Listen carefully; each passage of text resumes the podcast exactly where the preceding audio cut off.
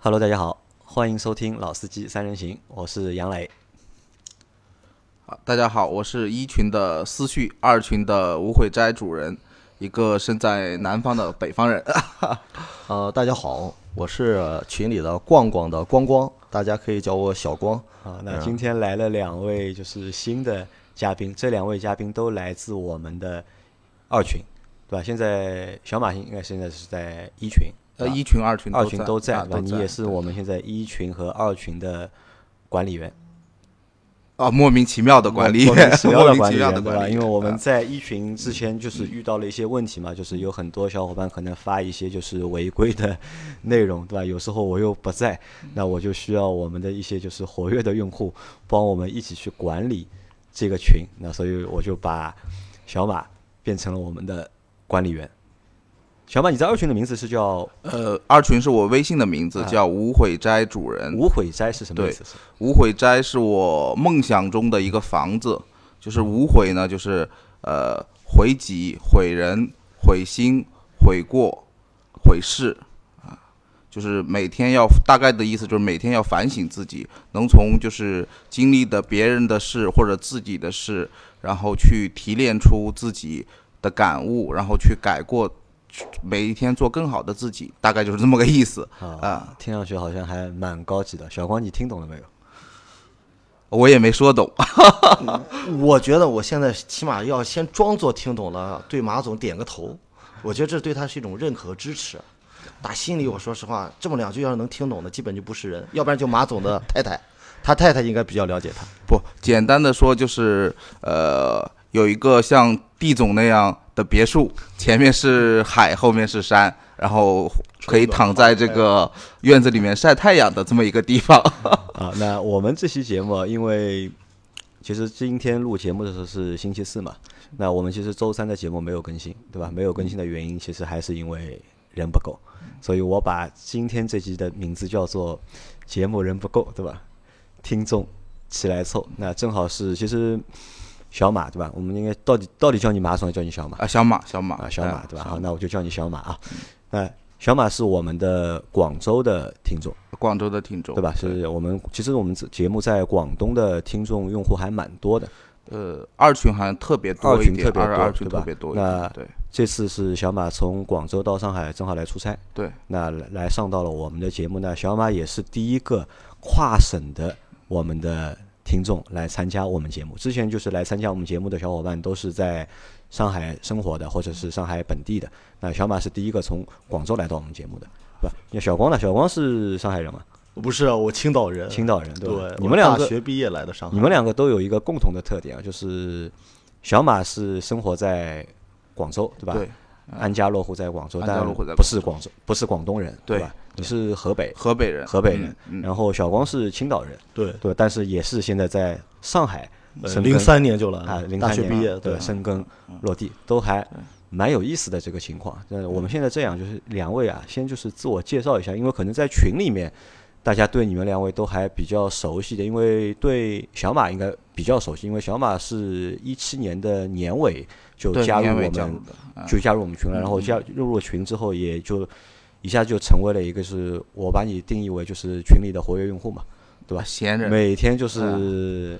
每天的聊天啊，就是每天群里的互动，都需要你来带节奏，对吧？每天都要你来带头。啊不不不，我是起哄的，从来不带节奏。我觉得你是带节奏的人，对吧？小光是来的晚一点，小光是应该七八月份，七八七一八年的七八年七八月份吧。但来了，但来了之后好像也是蛮活跃的。没有了，我们不敢太活跃，不敢太活跃。对，你看我，我微信是我自己的名字，呃，实名。那虽然在群里边自己改了个昵称啊，叫“逛逛的光光”，但是你看很多聊天的时候，那次谁啊？我们家多伦多小姐姐那么说话的时候，我们大家在讨论一个问题，谈感情生活。我觉得自己就说多了嘛，说多了人就开始追问。我最后我就说那不说了，因为我是实名，我怕说多了以后大家到时候人肉我。但我觉得实名这件事儿对自己最大的好处就是，嗯，能够用心用心的给大家讲一些自己的真的感受。呃，因为要对自己这个名字、对自己这个人负责任，对对对，呃，就这样了。所以在群里很少敢引起骂战，也不敢带节奏。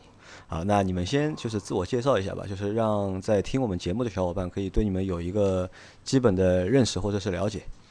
谁先来？还好吧，我觉得基本上自我介绍就是我刚才一句话就概括了，我是一个身在南方的北方人嘛，就是今年三十岁，但是有十六年是生活在广州的，十四年是生活在河北的，但是我自己给自己的总结就是。呃，是一个没有家的人，感觉广州也不是自己的家。但是现在就是再回到河北的话，也非常不习惯。就是我觉得每一个漂泊的人，我不知道光哥有没有这种感受。我有，我有，我有。我前前后后搬，咱们俩很像。嗯我前前后后搬了六次家，对，搬了六次家。呃，因为我父母当时是支援三线建设，呃，我妈妈是青岛人。嗯，大他三线对吧？是哦，对，当时去建设那个去那些棉纺织基地建棉纺织厂，然后我妈妈当时随着自己的父母到了一个县城，那个地方离滨州很近，山东的滨州市一个很小的县城。我妈妈那时候就立志将来一定要回到青岛，所以我从小学二年级开始就随着我的父母一起不停的搬家，我搬了三次家才搬回青岛，在青岛也就读了初中和高中，然后大学去的南京。呃，南京毕业以后就留在了上海，所以是说实话，我在上海是我目前的将近四十年的人生当中待的最久的一个城市。待的最久的一个城市，对吧？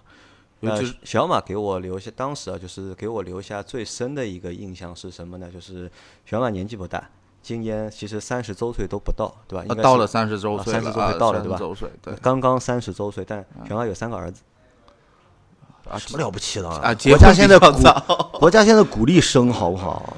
但人家可以一口气干三个儿子，对吧？你干得出来了？我已经没戏了，因为我老大是女儿。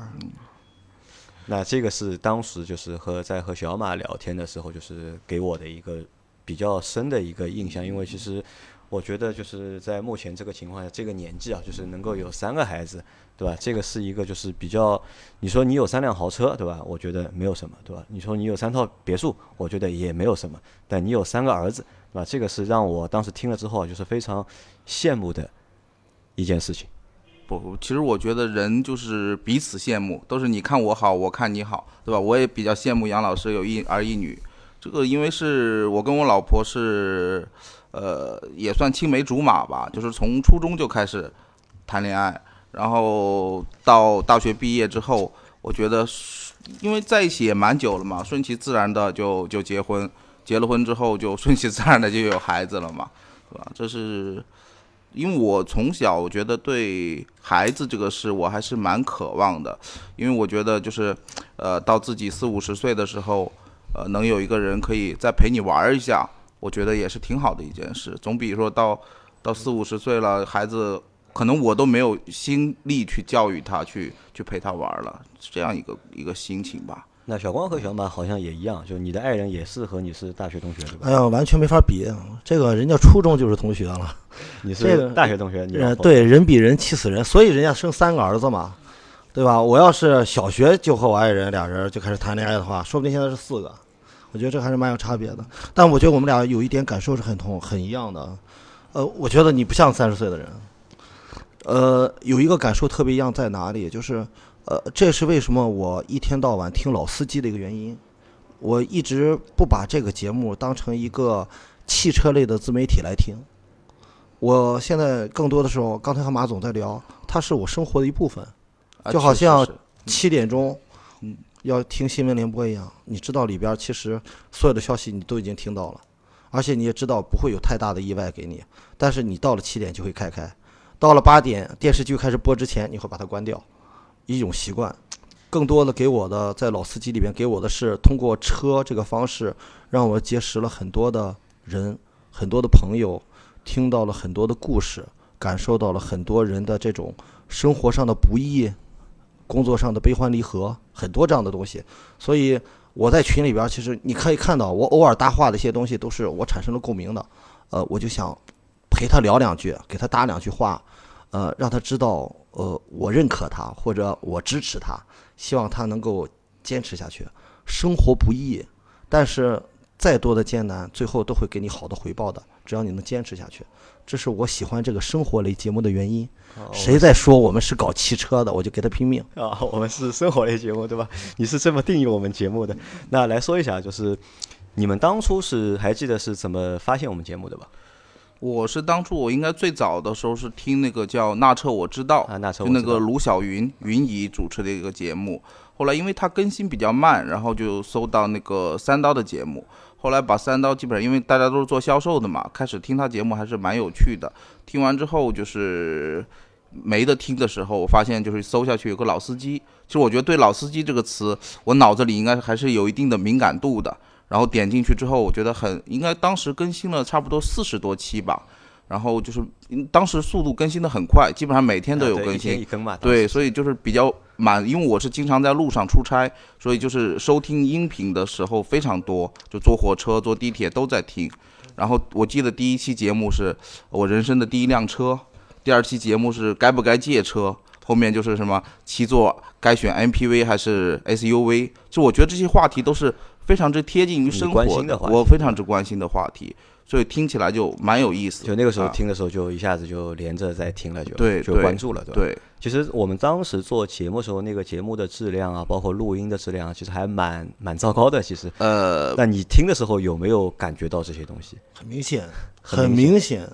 呃，我举个例子啊，我是一个那种不管干什么事儿，首先要在装备上压倒对手的人。就是举个例子，我刚开始学打网球的时候，还不会打。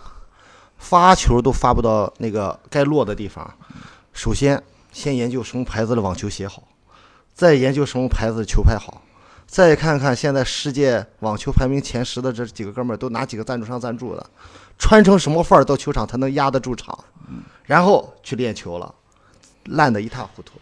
我们当时那个节目给我最大感受是什么？我和马总很像，我们俩我也是长时间要开车，或者长时间坐飞机，或者长时间坐高铁。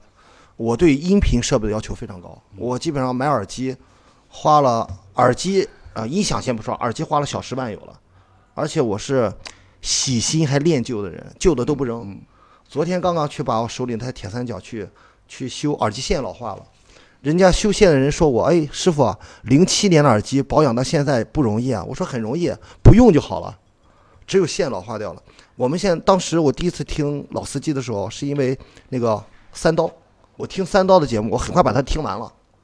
听完了以后没节目听，那个时候喜马拉雅会推送，呃，推荐你根据你订阅的节目推荐类似的节目给你。我一听老司机，老司机推荐了我两次，我第三次才选的，因为我一听这个名字就觉得很反感，对吧？对，因为大家都是老司机嘛，这种东西，呃，但是一听的时候就觉得，你刚才你讲的，我觉得我们当时的那个录音质量特别差。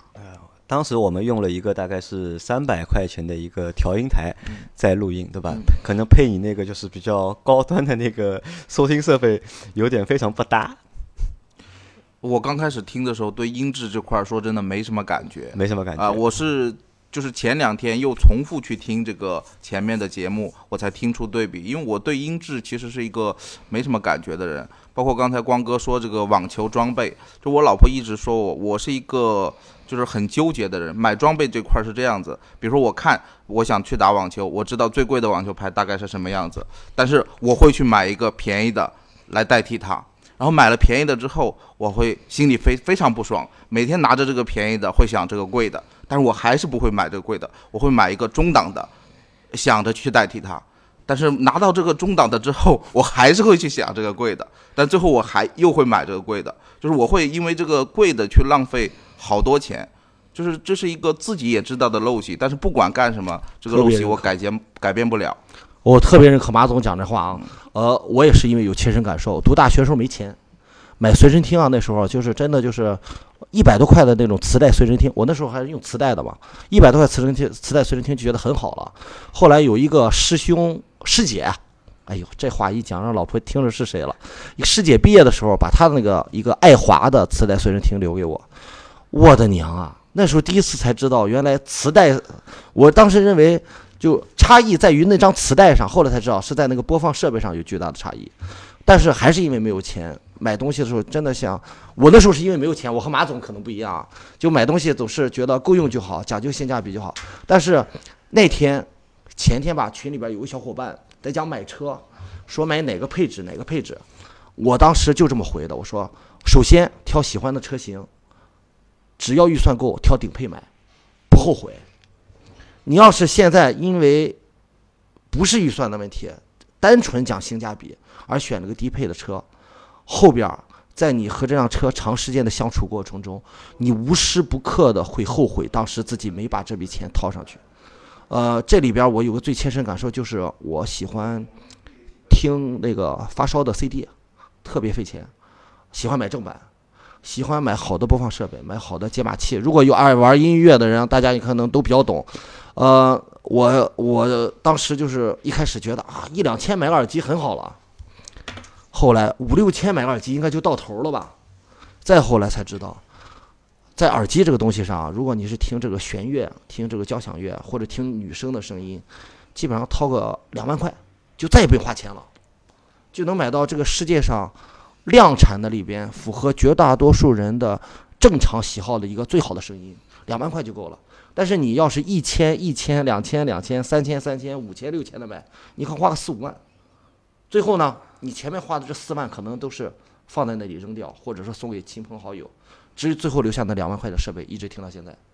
所以最省钱的办法，或者说真正有性价比的办法，就是按照你实际的预算需求一步到位，你保证不后悔。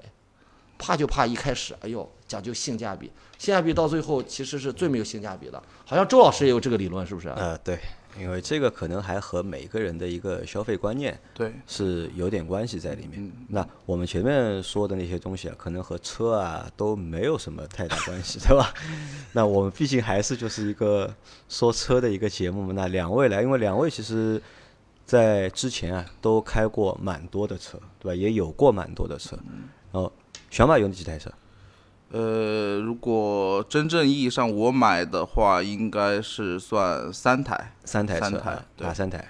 呃，第一台是赛威，就是凯迪拉克的凯迪拉克的赛威，对吧？对嗯。第二台应该算维亚诺，维亚诺，呃，嗯就是一个商务车。然后第三台就是今天买这个吉伯利，就那个玛莎拉蒂玛莎拉蒂吉吉伯利，对，呃小光呢？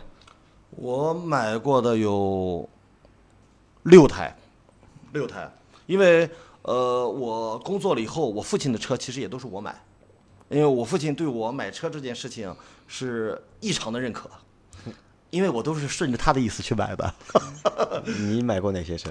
呃，我买过，看我从头开始数啊，呃呃，宝马的呃华晨宝马的五二三，呃，然后是叉三 X 三第一批的 F 平台的，然后是 Commander 吉普的那个五点七的指挥官，海米发动机 V 八的，带那个断缸模式的那个，然后零八年买的第一批，当时是，呃，限量版的第一批，然后还有买过六点二的那个 Raptor 猛禽 F 幺五零。F 幺五零啊嗯，呃，买过一个 CLK CLK 二八零，现在自己在上海天天开的就这个。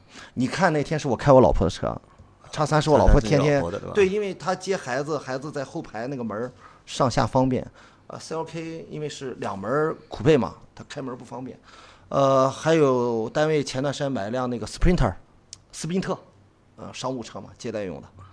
呃，没了。没了啊。嗯好，那其实也很多了已经。其实你们两位啊，就开的车啊，都是豪车啊，都是。啊、也不能，因为我是比较喜欢买打折车，这个车就是不打八折，我是不怎么买的。那我不是不会买加价车。都是买第一批对吧我买车喜欢买不一样。我就是那个三刀节目里边讲的那种最不讲究性价比的人。我觉得就是这才是最大的嗯性价比。就是你买车是为了干什么？因为呃，我父亲是个体户，最早的一批下海的人，他在他们那个行业里边体现你在同业内的与众不同，就是你开什么样的车子，然后你一年做多大的生意，就比这个。我父亲是呃，应该是黑龙江第一个买 Commander 的人。当时在黑龙江提不到车，我父亲跑到南京提的，我去交的定金，然后我和我爸爸一起把车开回大庆。啊，这么一讲，很多人都知道我爸那辆车了就。然后我爸是大庆的第二辆的那个 Raptor，当时人家有一个唐山的老板，去大庆做生意，开一辆单排的，一排半的，就是只有一个门儿，但是这个门儿是能坐到后排去的，一排半的一个 F 幺五零的猛禽，黑色的。我爸爸追了人家二十多公里，把人家问这个追下来，问说你开的是个什么车？因为 Raptor 那个福特的标不是很明显嘛，是个巨大的字母。我父亲那代人其实不太认 logo 的，然后人家说叫猛禽 F 幺五零，然后我爸爸就给我打电话说儿子，今年我们就买这个。我爸还有一辆梦想的车没实现，我爸一直想买辆 G，嗯，奔驰的那个 G，、嗯呃，但是没实现。想想以后有机会吧。那是我爸爸很喜欢车，我父亲喜欢那种大排量的自吸的那种车，他觉得那种车开起来，呃，那种驾驶的行驶的姿态给他很多的那种额外的感受，所以他很喜欢买这样的车。呃，我截然不同，我喜欢买德系车。你看我父亲买的都是美系八缸大排量，我喜欢买德系车。呃，一开始买了五二三，本来想买五二五的，但是呃还是因为钱的关系，呃我就那么多钱，我买五二三可以买顶配，但买五二五只能买到低配。我喜欢上面那些科技配置。我当时买的那个五二三是带一个叫好像叫音乐版叫什么的，里边把就五三零最贵的那版的那个那套音响叫 Logic 嘛，那套音响装在五二三上了，音乐版，呃四十六万八。那时候买一辆普通的五二三只要四十一万多一点，但是一听到那个音响，耳朵就怀孕了。因为你是音乐发烧友，对吧？呃呃，真的就瞬间就怀孕了，然后就二话不说，就宁可买五二三，而且自己自己劝自己，都是六缸，都是宝马，都那么长，买的那个车。后来呢，就是因为有一年开车回青岛过年，暴雪，呃，一家人在车上，你知道那个五二三是辆后驱车，对，嗯，开了十六个小时，啊，真的是非呃不是不敢开，你就敢也开不动，那个车一踩油门就呃扭屁股。啊，嗯。对，一踩油门就扭屁股。暴雪那年，我估计大家都有印象的那年，然后回来就想都没想换车，就买了一辆，呃，自己认为当时最合适。我父亲当时就跟我说，一百万以内买辆叉五好了，因为他觉得很多，呃，北方其实见不到那么多叉五的，南方多嘛，他觉得南方人都买那个。我当时不喜欢叉五，就因为我不喜欢开，呃，驾驶姿态特别高的车，我喜欢那个就低一点地面嗯低一点的车。呃，我喜欢宝马，喜欢买五系也是因为这个，五系本身坐在地上就非常的低。然后去试驾的时候，那个呃，在宝城，这个可以说吧，宝城他们试驾的时候，他们有个试驾员跟我讲说，我们有辆新车过来，说特别符合你的这种要求，你试一试。我们正好试驾员在里，可以让你开一下。哇塞，八十五迈直角弯过那个红绿灯，右转，没减速，就普通的红绿灯啊，在龙东大道上。当时就把我征服了，真的，我就从来没没也开过车，也坐过车，但是没有坐过一个在地上真的有点像奥迪那种广告啊，就是紧紧的扒在地上，没有经过改装的一辆素车能这样，呃，所以当时就当场下了订单，下了订单当时就想，我过春节前我要开到这辆车，人说不行，新车刚上市没有，然后加价，七十二万嘛，当时加了两万块钱，在北京提的车，呃，真的，我应该有两年半的时间，在上海都见不到我这辆车，后来才慢慢的叉三多了起来，而且多的一般都是二八 i，三五 i 很少。啊，那小马你你家的那么多车，或者你买那么多车，也都是好车，对吧？也是豪车，这这个原因和小光的原因是一样的嘛？因为你家也是做生意的嘛。呃，怎么说呢？就是还是有区别的，因为我买车的观点是我只买低配你只买低配啊、对，就是用我的话说，就是花最少的钱装最大的逼。就是我买的那个赛威也是最低配，买赛，其实我每次买车我感觉都是个意外，因为买赛威的时候，其实我是去给昊锐去下定金的，然后在车展上，然后那个赛威就在昊昊锐的隔壁，然后赛威的那个销售就说过来看看，我就跟他开了个玩笑，我说这车优惠十万差不多我买得起，他说好，你坐下来谈，然后这车就优惠了十万，呃，然后买的是最低配的，缘分到啊，对。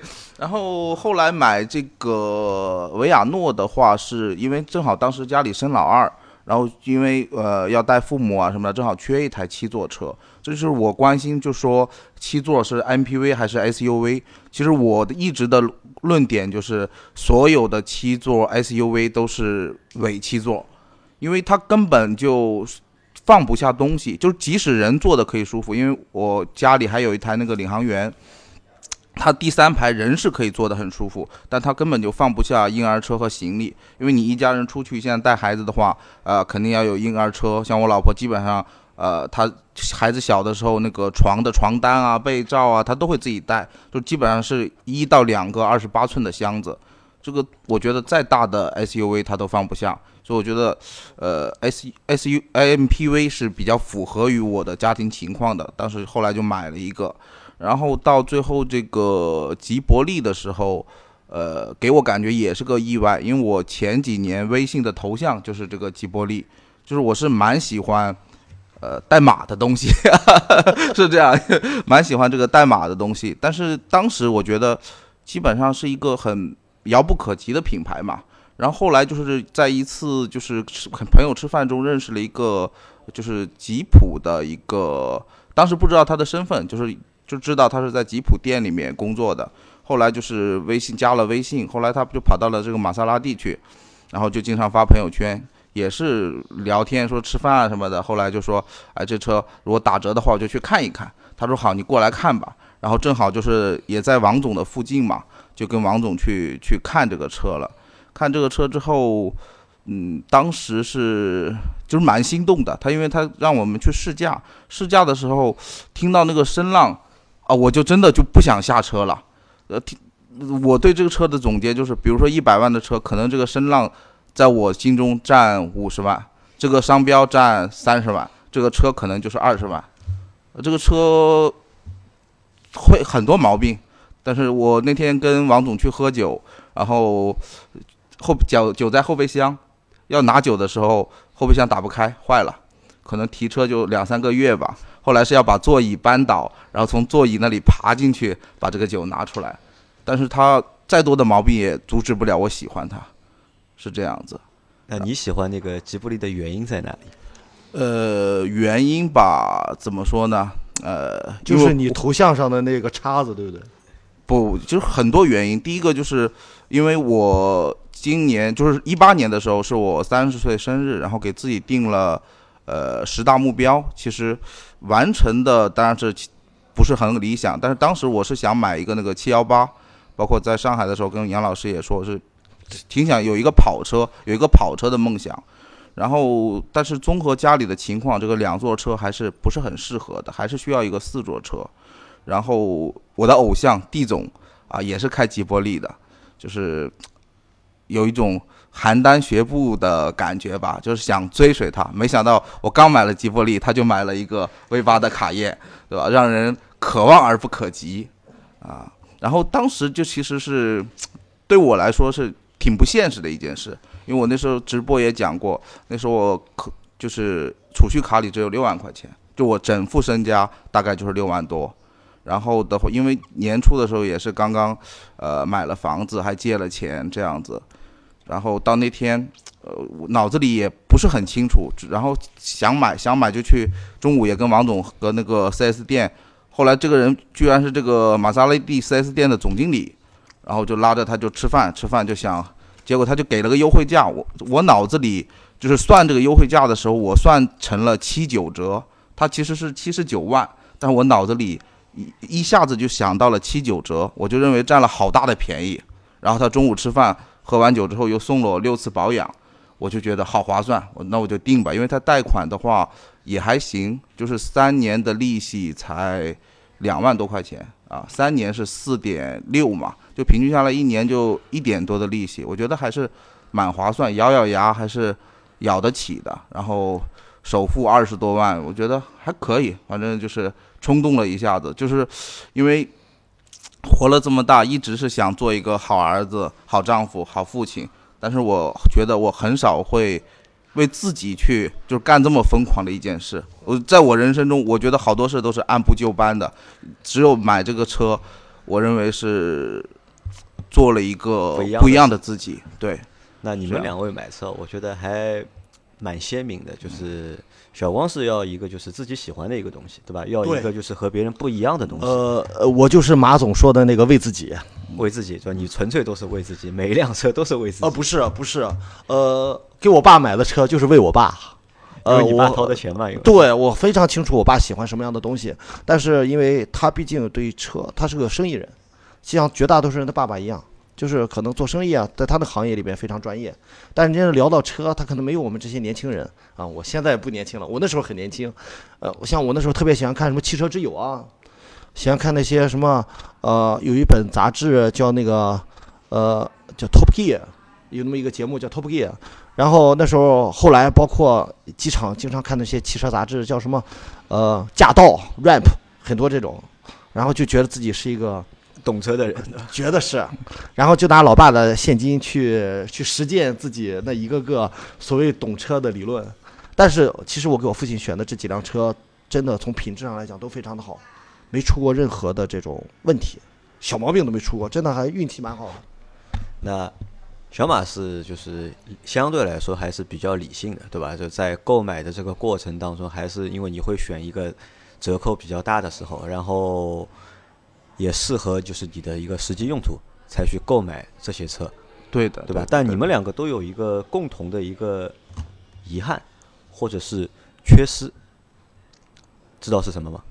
啊，您说我不知道，我觉得我挺不遗憾的在车上。就你们都没有买过十万块或者是十几万的车，对吧？没有体验过就是十几万的车带给你们的感受。我最近开始买了呀，我在群里边，我在那个上海群里边也说了，我在二群里也说了，呃，因为单位的那辆，单位以前有一辆特别老的车嘛，实在不行了，然后就捷达，我也不怕给大家讲，在东北跑的最多的就是捷达，是我们家会计开的那辆车，然后想给他换辆车，然后呢，这辆车其实我们会计也不开，他自己有车的，就是给公司办事的时候偶尔开一开，这辆车可能更多的时候就停在我这儿，我也有可能去摸一摸，呃，去一些不方便开着自己的车去的一些客户那里，开这么一个车可能低调一点。我当时就去试驾了，就是大家讲的十几万的车，而且我给大家已经当时列了个 list，我给大家讲说，呃，原装的马自达的 CX 三，呃，是在大庆是十三万九千八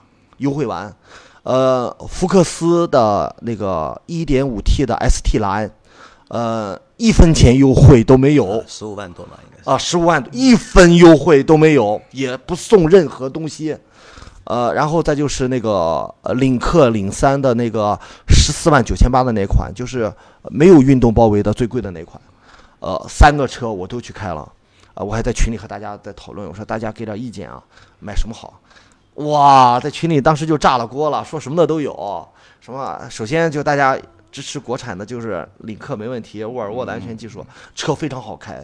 领克真的非常好开，不像是一个1.5的车，真的，特别是我这个一天到晚开5.7的，开呃 3.0T 的，不觉得那是个 1.5T 的车，就是起步非常随，非常就是随开随到，你只要别超速啊那种，随开随到，很好开的一个车。然后福克斯的那个，哇塞，这个车但凡优惠点都是一个绝对要狂卖的一辆车，那个车超好开的。我觉得第一好开就是福克斯，第二是领克零三。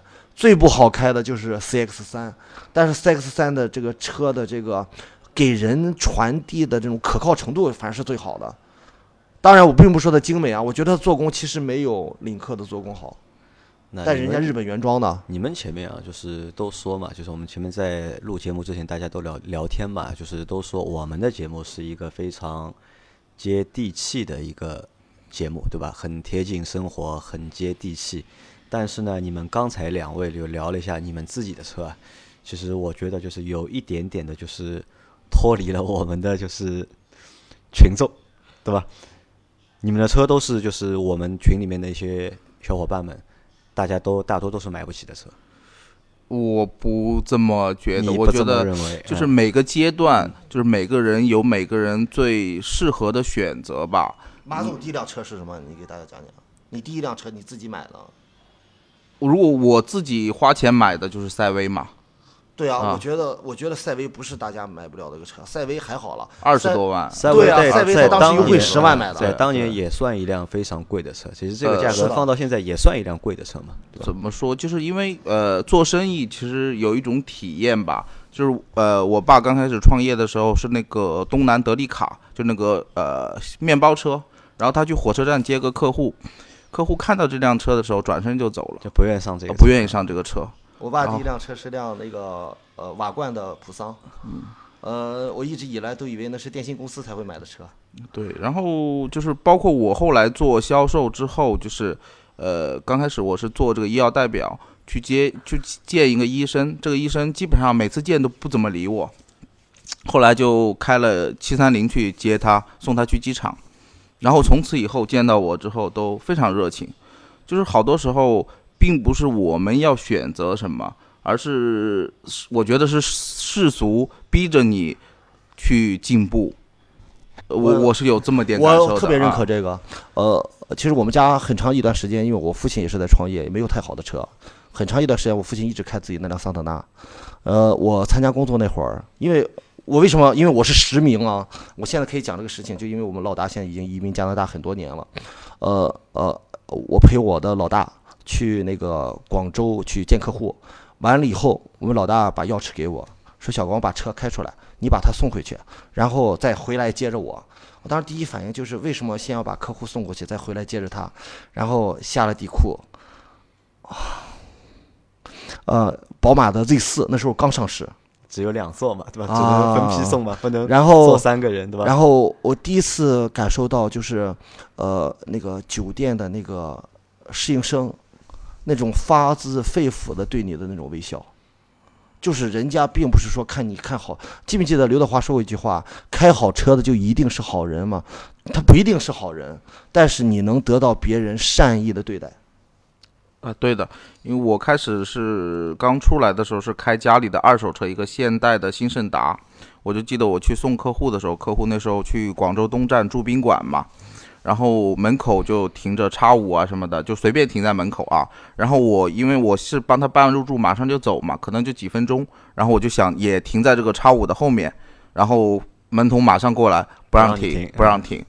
对的，如果可能是我过于敏感，但是我就会想着，如果我换一辆车的话，他会不会也让我停在这个后面，对吧在？上海这个情况会更普遍的，就是呃，你如果是在老城区这边啊，呃，有一些老的单位，它都会有一些呃，我我我刚才我首先我要把一个前置放在这里，我在上海生活的时间比我在任何一个生活时间生活的更长，我的呃父母。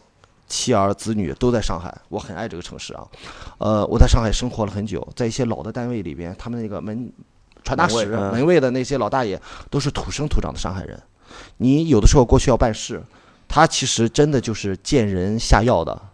就是如果你是开一辆普通的车，他很有可能会告诉你，因为他们都很和气，他告诉你在哪里会有一个停车场，给你一指就把你指走了。但如果你开一辆好车过来，而且把窗降下来说：“哎，大爷有车位嘛？”然后再递根烟，大爷会非常和善的把你领到一个很好停的车位前面，而且还会补上一句：“抓紧办完事，抓紧回来啊！车让人磕了，我可不管。”烟是中华是吧？你看，这就是不不，你这就是不客观。海烟是全中国最有良心的烟草公司，因为它长期保存着稳定的价格，让所有的消费者在消费它的同时，保持一个非常温和的心态。而且我们这种水平，我觉得在在我们群应该就算个中等，因为我们群我觉得真的是藏藏龙卧虎，就是好多大佬都是不说话的，但是你看后缀都是很厉害的。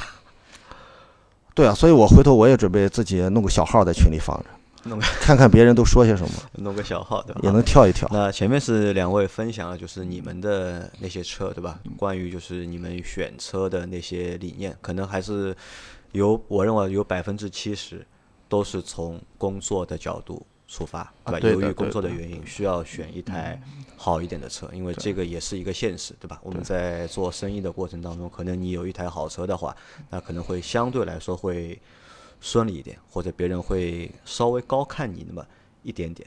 但对我来说，就是其实对我来说，我认为就是车这个东西，就不管你这台车是五万的，还是五十万的，还是五百万的，就是哪怕我只有台五万块钱的车，在我没车之前和有车之后，其实对生活带来的便利，或者是方便，或者是快乐，肯定还是其实是一样的。我认为其实是一样，呃只不过就是大家可能条件不一样。对吧？因为你如果你钱多，你预算多，你可能买一个好一点的车。如果我预算少，我只能花一个五万或者花个十万。其实大家能够得到的那些东西，其实是差不多的。其实我这是我最佩服杨老师的一点，就是如果是我的话，有一台英菲尼迪，我是绝对不会换成宝骏七三零的，哪怕我就不卖，就我换不了车的时候，我就不会卖这个车。我来我来解释一下啊，你这就不懂了。我来解释一下，这个我非常懂，因为你买车还考虑这个，这个就是事业、工作、客户这个。我买车从来不考虑这个。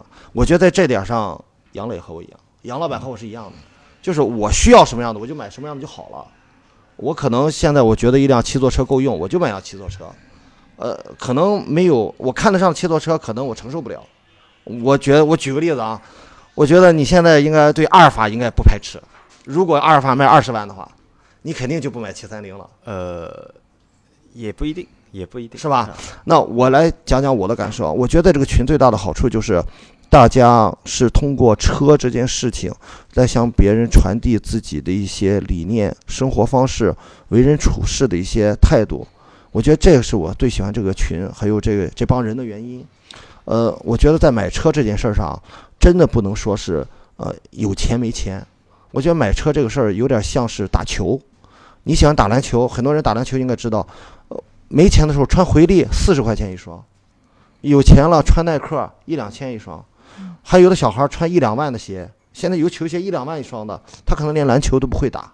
你不敢保证那些开法拉利的人比你更懂车，哪怕是键盘上他都不一定比你更懂，但是他起码他知道这辆车真实的一个状态是什么，因为他摸过。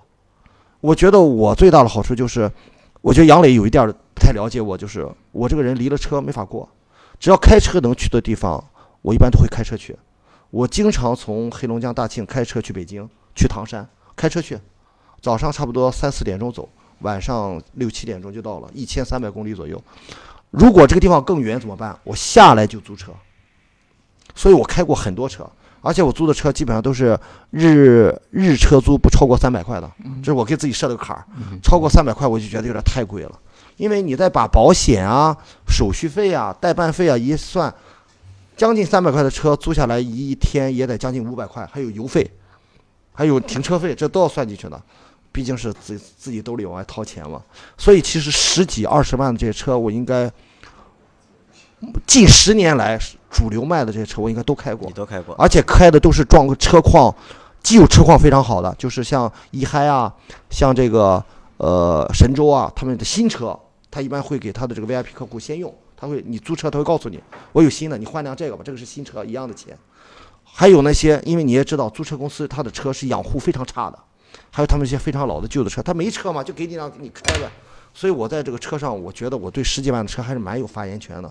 只不过我这次选的这三辆车，更多的是有自己的这个自己的这个个人的喜好在里面，所以我选的是这种，这算 A 级车吧？我看的这个像领克零三啊、福克斯啊，A 级车，就因为我不需要拿这个给客，我需要这个车大隐隐于市，所以就在选这个车，而且我想这个车还能好开一点。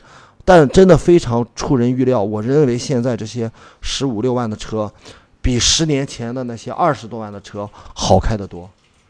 好，那这个是车的事情啊，那么我们也聊到这里啊，那么再聊点新的东西啊，就是我们节目做到现在，就是我发现有一个很奇特的一个功能，就别人做节目对吧，可能就是聊聊车啊，就是说说车、做做导购啊，对吧？但我们做的车的节目，或者做的我们这个节目之后，我发现我们有一个新的功能是什么呢？我们有一个社交功能。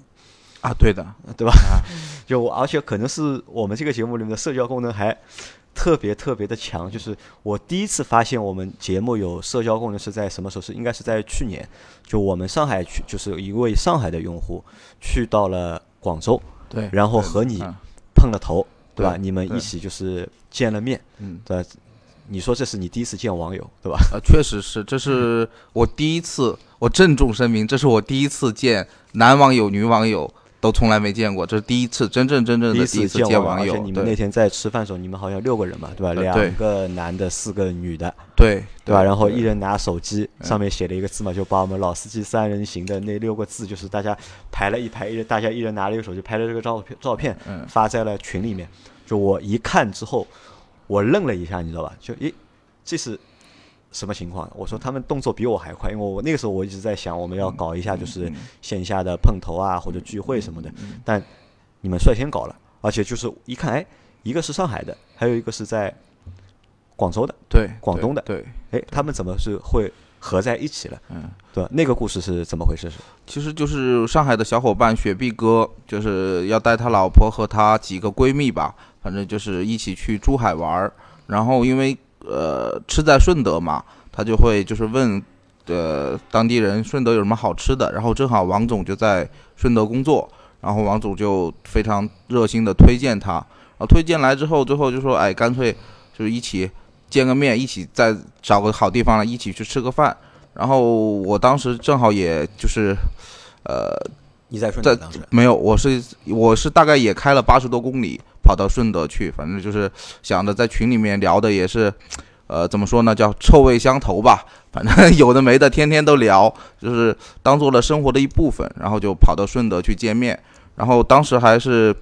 呃，跟我老婆请假，还怕我老婆不太放心，所以当时也主动带着我老婆一起 去去见王总和雪碧哥这样子，然后就一起吃了个饭，啊，就大概就这么那个时候就是认识了，就是上海的小伙伴，对吧？对对然后到后来好像就是你们自己应该还有一个小群，对吧？C 四和我说你们应该还有一个小群啊有个有个小群你们在群里认识对几个小伙伴，就是又组了一个小群，在小群里面对聊天。对包括我们是今天应该是第三次见面了。第三次见面，去年我啊们见过两次，对然后今年是第一次见面。然后我和小光，我们也是已经见了三次面了。对对吧我们是在极短的时间里面对，三个月之内嘛，就见了三次了嘛。那这个也是我觉得蛮有意思的一件事情，就是为什么你们能够在节目的群里面，对吧？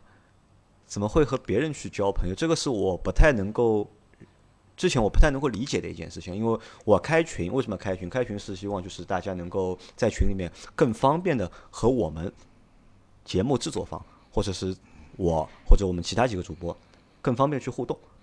那怎么变成了就是你们自己和自己玩了呢？哎呀，这个其实我一直觉得这个群也好，这个节目也好，是我的一个属于自己的一个领地吧。就是在工作中，不管是面对客户也好，面对同事也好，你可能比如说有一二三，你可能只跟他说一二，就是不太愿意去，就是自己有所保留。但是群的话，我今天不开心，我就可以宣泄一下；我开心的时候，我也可以去说一下。这帮陌生人对我来说，就是其实不陌生，对，只是一个听众，啊，是我倾诉的一个对象。然后比如说我困困惑的时候，好多人都会提点我一下。其实我每天我都觉得我在群里可以学到很多东西，我可以看到不同人的不同的生活状态、不同的人生经历。就我觉得我每天都在跟群友去学习，他们可能就是不经意的一些东西，因为各行各业的人都有。但是对我来说，正好我遇到这个点，我就很困惑。但是有人提点我一下，我可能就豁然开朗。包括我觉得我去年在这个群里，呃，最大的收获就是更加想去做自己，就是更更想去做一个纯粹为自己的自己。啊，就是更想去买那辆吉布里，对吧？呃，有这么一点，因为就是地总对我的影响真的是，我觉得是非常之大的。就是国内国外的这个环境，就是会给我一个很大的冲击。因为我这个人其实我一直觉得，包括群友也好，我是觉得就是没有对和错，因为你站的角度不一样，你从你的观点出发，你说你认为是对的，然后他认为他的观点是对的，这个是没有对错的。所以我一直建议，就是群友没有必要去因为一些呃观点上的不同而去争论。就不要去互怼，对吧？对，因为你说说句实话，你可能我三十岁的时候，我认为这个事，我认为是对的，可能我三十五岁认为这个事就不是对的，不那么对了。呃不那么对了。对啊，自己都不能保证自己现在的所作所为是完全正确的，有什么理由去？就是不要搞极端，你可以发表自己的观点，但是同时保留别人发表观点的权利，我是这么认为的。这这个这个群我，我我觉得是，呃，给我对我来说，就是属于自己一块精神上的食粮。啊，我觉得这个讲得太精彩了，太精彩了。然后，这也是我为什么在这个群的原因。嗯、这个怎么讲呢？我觉得啊，就是，我是一本正经的胡说八道。哎我来讲讲啊，我为什么喜欢这个这个群，我为什么喜欢这个节目。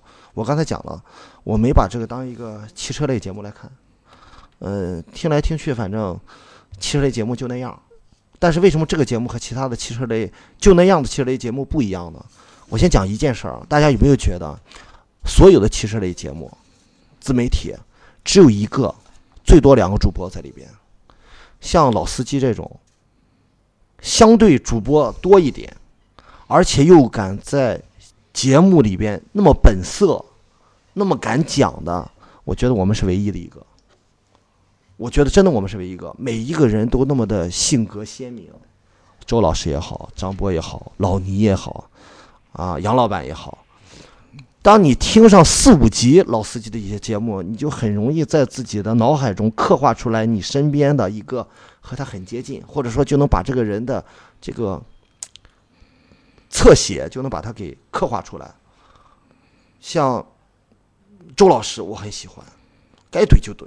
像张波很喜欢，一看就是因为自己也打过工啊，也在也在外企边干了很多年，就是在那个年龄，在那个工作的职场经历，呃，塑造出那样一个人。他在呃一个节目里边，其实不经意的表现出，在一个汽车节目里边，不经意的表现出自己的一些想法、观点、生活的一些态度，我觉得都让我觉得这个节目那么的真实。为什么我在群里说？我说我的微信就是我自己的名字。我说我没有网名，我实名的，呃，我不敢乱讲，因为我之所以敢加到这个群里来，就是我想继续在这样一个本色的环境里边继续做本色的自己。呃，其实这样是最没有负担的。有人可能说这个是最有负担的，对吧？其实这最没有负担。因为你时时刻刻都在提醒着自己，要谨言慎行。当然，我有的我有一次和地总俩人也是较劲儿较起来了，讲讲车的时候。但是就像刚才马总讲的，这个不同并不是说绝对的对与错，真的是年龄的差异。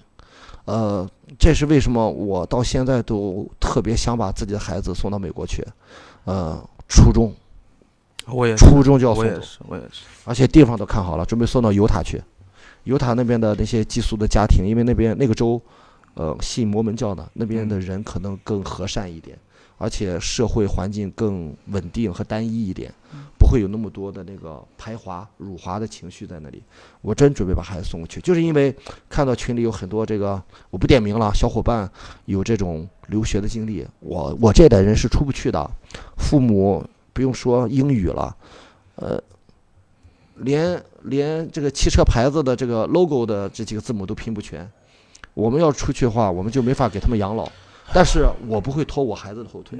我看到我的这些兄弟们通过自己的留洋的经历，然后变得这么的独立，这么有自己的个性鲜明，有自己这种特点，我也想让自己，我自己就很渴望。我年轻的时候就很渴望这样，但是条件不允许啊，做不到。那我就希望给自己的孩子。创造这样一个条件，真的在这个群里，我看到很多东西，就像马总讲的，这些东西无时不刻的在敲打着我，提醒着我，让我做得更好，让我多从别人那里吸取一些经验，呃，获得一些新的知识，充实自己，并且我也愿意分享自己的一些想法。对，是的，是的。啊，你们我们是大型情感类节目，你们把我们的群啊，就是 捧的非常的高，对吧？也捧的非常的好。那我在这里问你们几个问题啊。第一个问题是这样：你们两位作为群里的就是活跃用户，对吧？一个是一七年就来了，还有一个是一八年的年中才来，对吧？有什么秘诀吗？因为因为很多小伙伴就是加了我们群，因为我们群其实现在三个群加起来大概有一千多个小伙伴吧。但我那个微信号就是我那个 auto B B B 杨磊的那个微信号，其实上面已经有了大概将近一千三百多个人。有很多小伙伴来的时候都是冲着我们群来的嘛，加了我微信让我拉他进群。但很多人都是进了群之后两天他就退群了。然后我分析了一下，有几个原因啊退群。第一个原因呢是他们觉得我们群里面这个信息量太大了。就一天少的时候我可能有一千多条，多的时候可能一天一天有四五千条，对吧？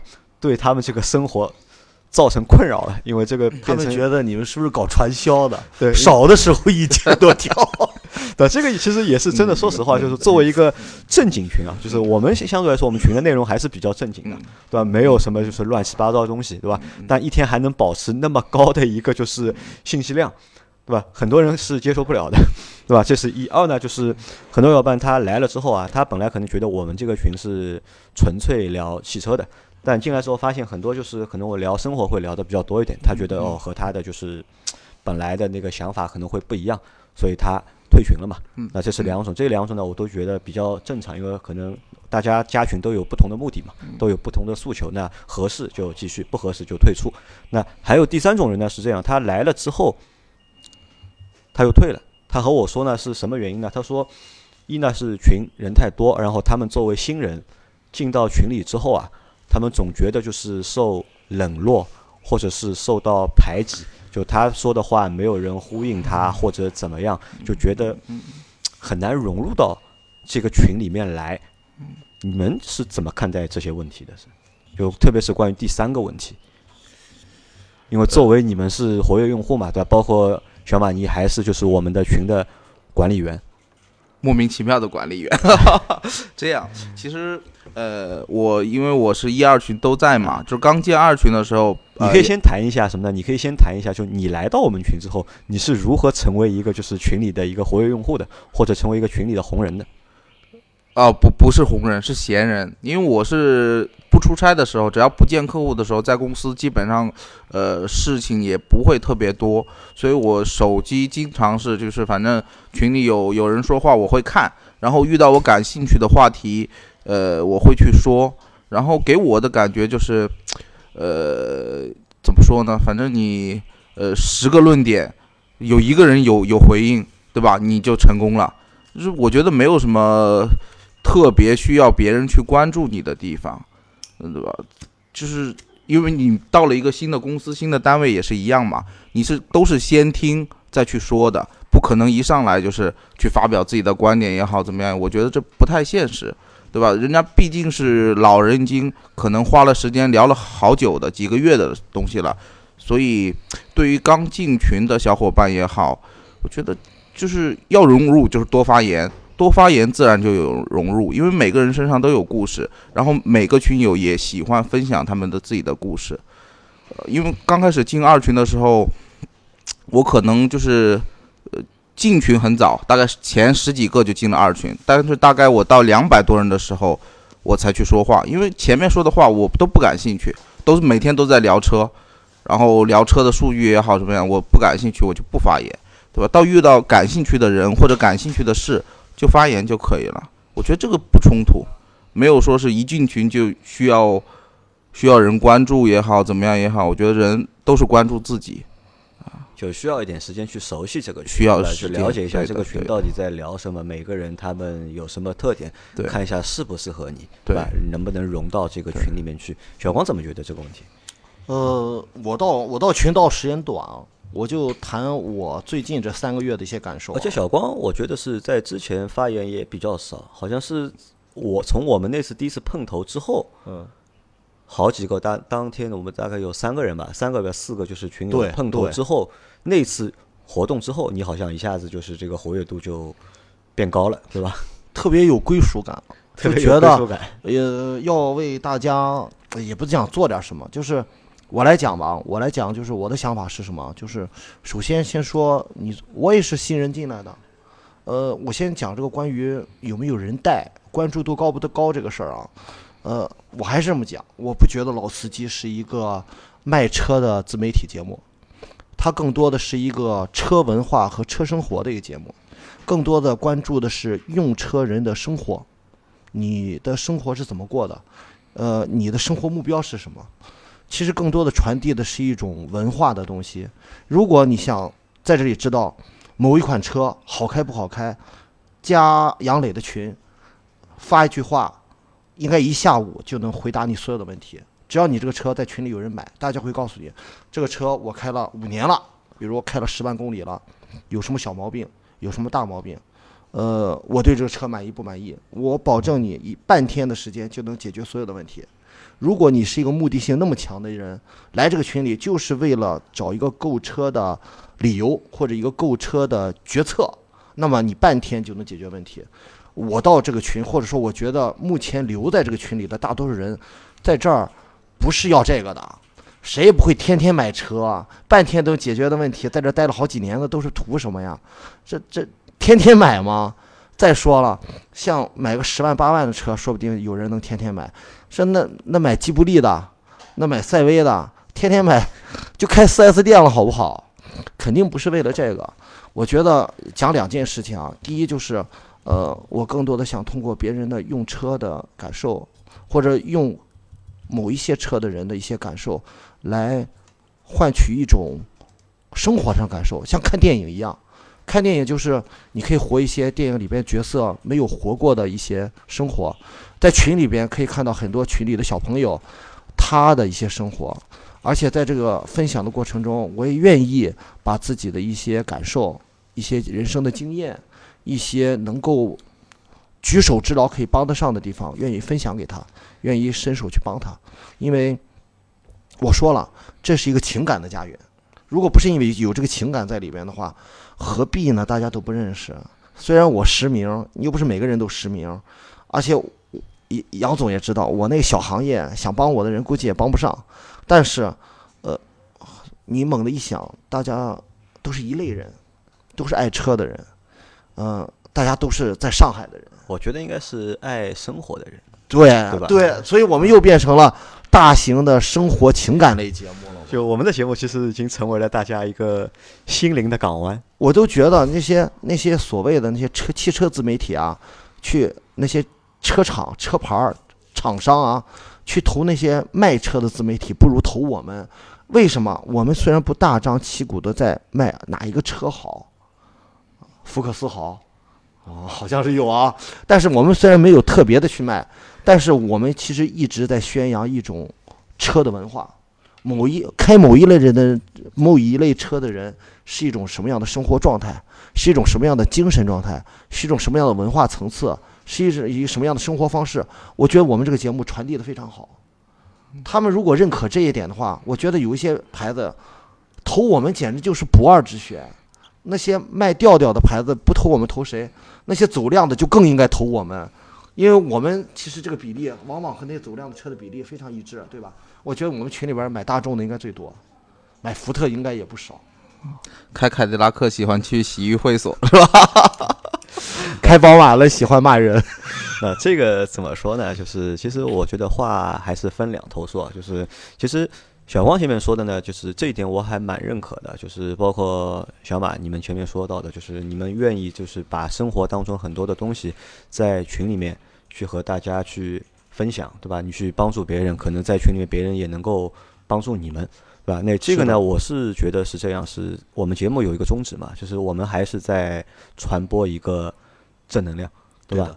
或者是热爱生活也好，对吧？或者是一些社会的正能量，这个也是我们在做这个节目的过程当中想去表达或者是传达的一些内容。那具体你说把这个节目做成就是专业说车的或者专业测评的，那这个说实话就是我们也没有这个本事，也做不到。就怎么说，就专业能力也达不到这个程度，我们也只能从从一个用户的角度去提。或者去谈我们自己的就是直观的感受，当然这个感受里面有可能是有对的或者也有错的，包括其实也不分对错，只谈一个就是我们自己最直观的感受，对吧？那这个拿这些感受去和大家去做分享，那超出我预计的是什么呢？超出我预计的是，本来只是想我们几个，我觉我把几个有意思的朋友叫在一起，他们做一个想做一个有意思的节目，对吧？但是。经过小光的就是升华之后，对吧？就我们就变成了一个大型的生活情感类节目，对吧？这可能是啊，所有节目都是都想向往要升华到的一个就是层次或者是阶段。那这个也是什么呢？也是就是大家给到我们的支持，因为有共鸣嘛，对吧？可能是我们说的东西就是在你们心里有共鸣，然后你们给我们的反馈，我们也有共鸣。那时间长了，可能就会变成这样的一个模样。啊，我看了一下啊，哦，那我们这期节目已经录了就是一个小时了，那说明什么？说明两位啊都特别的能说。就还记得我们第二次在广州碰头，我们广东群友聚会那一天，就是其实那一天我说的话比较少，都是你们在说嘛。我还开玩笑嘛，我说其实你们都是老司机，对吧？你们的就是心里的话或者是肚子里的东西，其实不比我们几个主播要少。就是每个人都有他的就是见解，他的认知，很多东西都可以拿出来和大家分享。那在节目的最后啊，就是这个这期节目快结束了，在节目的最后，就是我想让你们给我们的节目提一些意见。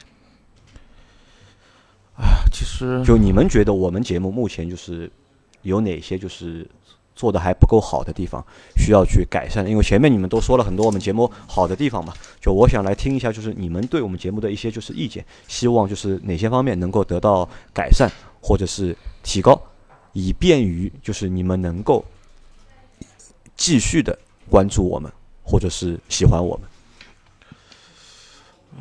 其实我刚才也表达我对这个节目，说真的，听到现在最近这半年，我感觉这个节目对我好坏已经不是那么重要了。因为我虽然说我听不懂上海话，但是我上海节目也听，就是半听半猜。我每期上海节目都听的，呃，半听半猜，因为我觉得这个老司机已经成为我生活的一部分了。我每天不看这个群，我可能就觉得会很难受。然后包括很多，其实上海话节目，我觉得更贴近于生活。就周老师讲换房子啊、车子啊，包括就是跟那个我不是药神贴近的那一期啊，包括他们后来讲离婚也好啊，这些其实人生不只是车子，车子其实在人生中，你一就再喜欢买车的人，呃，地总除外，你其实一辈子能买几辆车？觉得一辈子买的车也是有限的 啊，对，所以说并不是很重要的，就是跟我们息息相关的，可能我们的父母啊、子女啊，就是伴侣也好，这样的话，每天在我们生活中其实是更重要的一部分。我们其实每个人可以分享更多自己自己的爱出去，嗯，然后。我觉得这样更有意义一点。说缺点，说缺点，就是不要再给我们戴高帽子。并不是，就是缺点就是这个节目太有爱了，太有了，所以这就是最大的缺点，掩盖了这个节目的本质是一个汽车类的自媒体节目的本质。嗯，那小光觉得呢？呃，为什么女听友这么少？因为这里边全是他妈的钢铁直男。女听友不会到有这么多钢铁直男的节目里边来听这种节目的，有几个节目里边有这个声音，打火机的声音，对吧？有几个，真是的，女女听友一听这个声音简直就不行了。我我来讲我的想法，我特别认可马总刚才讲的这两点，我认为特别对的就是，嗯，怎么说呢？谁不能一辈子？不停的去买车，车只是你生活的一个阶段，甚至是一个很小的一部分，但生活才是你的最大的那部分，生活、工作才是你最大的一部分，家庭是你最大的一部分，事业是你最大的一部分，而在这里边，车可能只是起到一个工具的作用，有可能额外的一点点作用，可能是彰显你的品味、你的身份地位、你的。你是不是个务实的人，或者你是个虚荣的人？你是个追求速度的人？你是个看上去很老，但是心还很年轻的人？车可能只能代表一些这个东西，这些东西不仅仅车可以代表，衣服也可以代表，呃，你的言谈举止也可以代表，呃，你长久以来的为人处事的作风做派也能代表。车仅仅代表一部分，但是我觉得这个节目最强的一点在哪里，或者我最喜欢的一点在哪里？还是那句话，这个节目特别的。真实、本色，每一个人都是那么的自然，啊，不像某些自媒体节目的主持人，有的是吊着嗓子讲话，有的是刻意的装出一派专家的那种那种样子来，来告诉你我教你怎么选车，我告诉你这个车哪里好，你你教不了我，我我在群里说过好几次，选车就像选老婆一样，这个车适不适合你，只有你自己知道。这个车开了很多年以后，你喜欢不喜欢？你可能说不出来，但你会给自己一个交代的。呃，但我觉得这个群和这个节目最大的优点就是它真实和本色，让你不得不逼着自己去听那些可能你一辈子都不会去买的车。我举个例子，我们群里可能有很多小伙伴一辈子都不可能去买一辆两百万的车，但是大家听起来仍然很带劲。或者自己或者潜意识在想，哪一天万一发了，把自己的儿子送到美国去，让自己的儿子在美国买一辆便宜点的法拉利啊，买一辆，呃，这个玛莎拉蒂啊，也有可能啊，可能这就是变成一个人一辈子的目标了。但是不妨碍你通过别人来讲他的生活的感受，他的用车的感受，来激发你激发你这方面的欲望，你的冲动。就像马总刚才讲，买车是一种冲动，对不对？人生当中无时不刻存在着冲动。我第一次辞职的时候也很冲动的，后悔了半年，但后来想想，怎么样呢？当时如果不冲动那一下的话，有很多人生的经历啊，很多自己的那种历练啊，是得不到的。我真的，呃，我还是又绕回来刚才那句话，希望大家别把我们当成一个简单的。汽车自媒体来看，别把这些群友当成一个简单的喜欢车的车友来看。首先，他们是一群人，他们是一帮特别真实的，生活在各个岗位上、各个地方上、各个行业里的普普通通的人。可能挣钱有多有少，但是他们都有自己丰富多彩的生活，愿意和大家分享。我们也愿意给大家提供帮助。我举个例子啊，四零零八那一期，我真的对警察这个职业刮目相看。那兄弟绝对是一个特本色的一一兄弟，太难得了。我以前一直都觉得警察是那种，就和你平时遇到警察一样，板着脸，不苟言笑。你再听听那兄弟讲那些话，他也有自己人生苦短，他也有自己不得已而为之的地方，他也有自己的坚持，他也像马总一样。要做自己，马总可能做自己是买赛威，那哥们儿做自己买四零八，有什么不一样？都在尽自己最大努力买自己最喜欢的东西。他有一个雷克萨斯的梦。对，马总，你的梦是什么？Dream Car 是什么？其实我一直以为我的梦想之车就是吉伯利，但是我买完之后，我发现永远梦想之车都是下一辆车。张波说的，不是我买不起，我也买得起，只是我愿不愿意买而已。呃，我还真是有 dream car，我的我的 dream car 就是想买一辆，呃呃原厂翻新的 Singer Singer，就是那个翻新的那个九幺幺。嗯嗯，我好喜欢那个车，嗯，好喜欢好喜欢。好，那节目到这里啊，就差不多结束了。那感谢两位，对吧？一呢是来和我们分享，二呢在这整一个小时里面说了那么多我们节目的好话。但最后呢，就我有几句话想和大家说，和你们两位说，也和在听我们节目的小伙伴们说。就不管我们节目做得好还是不好，就是你们给我们的支持，就是我们感到非常的开心。那这是第一点。那第二点就是我们愿意成为我们的节目，包括我们愿意成为大家的，就是一个心灵的港湾也好，对吧？作为你们生活当中的一个就是出气的地方也好。排泄的地方也好，发泄的地方也好，但是我认为生活就是我们要更真实，就生活要更真实，对吧？家庭、工作才是就是你们第一位要去考虑的东西，就是可能就是在累了的时候，或者是在。空虚的时候，对吧？那可以通过我们的节目来弥补一下你们所要的那些东西。但在生活的就是正儿八经那么多时间里面，还是应该把时间和精力就是用在更真实的地方，工作也好，身边的人也好，家人也好。那这个是我们我希望是这样的，就是我不希望大家就是把过多的精力就是。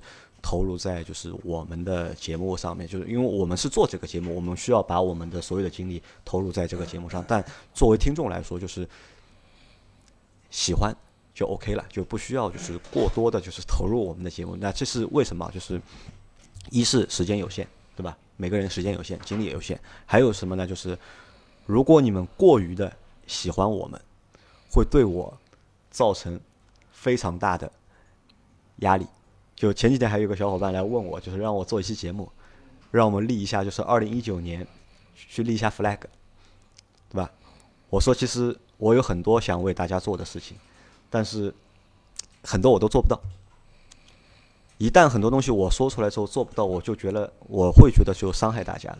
包括就节目有时候不能更新，对吧？由于我们人少，对吧？因为时间凑不了，就每一次就是节目要不更新，比如说昨天节目没有更新，我连那个手机我都不敢看，我就怕别人在群里问我，对吧？我就怕别人问我，哎，怎么今天节目没有更新，对吧？因为这个是可能这个是已已经到了一个就是什么，就是我觉得我我已经把就是我们的节目或者是我们的听众小伙伴们，就我当做大家都是真真的是朋友了，就就我不愿意去辜负大家，就一旦就是你们过于的就是 喜欢我们的话，就哪一天如果我们做了做了一些就是让你们不开心的事情或者伤害你们的事情，我心里会非常的就是难受。我我觉得大家都是成年人，对这个事其实看淡然一点，去留无意。就我觉得不不对我来说更不更新不是一个问对，题，你想真不是一个问题。你在我们的生活当中很重要，就像新闻联播一样，就是已经变成一种习惯了。但是你从来没看过新闻联播，但是也没有重要到你想象的那个程度。嗯好的，那就是感谢两位，就是来参加我们节目，就是做了一个小时的，就是正儿八经的胡说八道，对吧？然后以后大家就是有机会还能够来再参加我们的节目，包括就是所有想来参加我们节目的小伙伴，只要机会合适，大家都可以来参加我们的节目，然后来在节目里面和大家去分享你的观点和你的故事。那感谢大家收听这期节目。感谢杨老师。谢谢小伙伴们，谢谢杨老师，谢谢马老板。好，拜拜。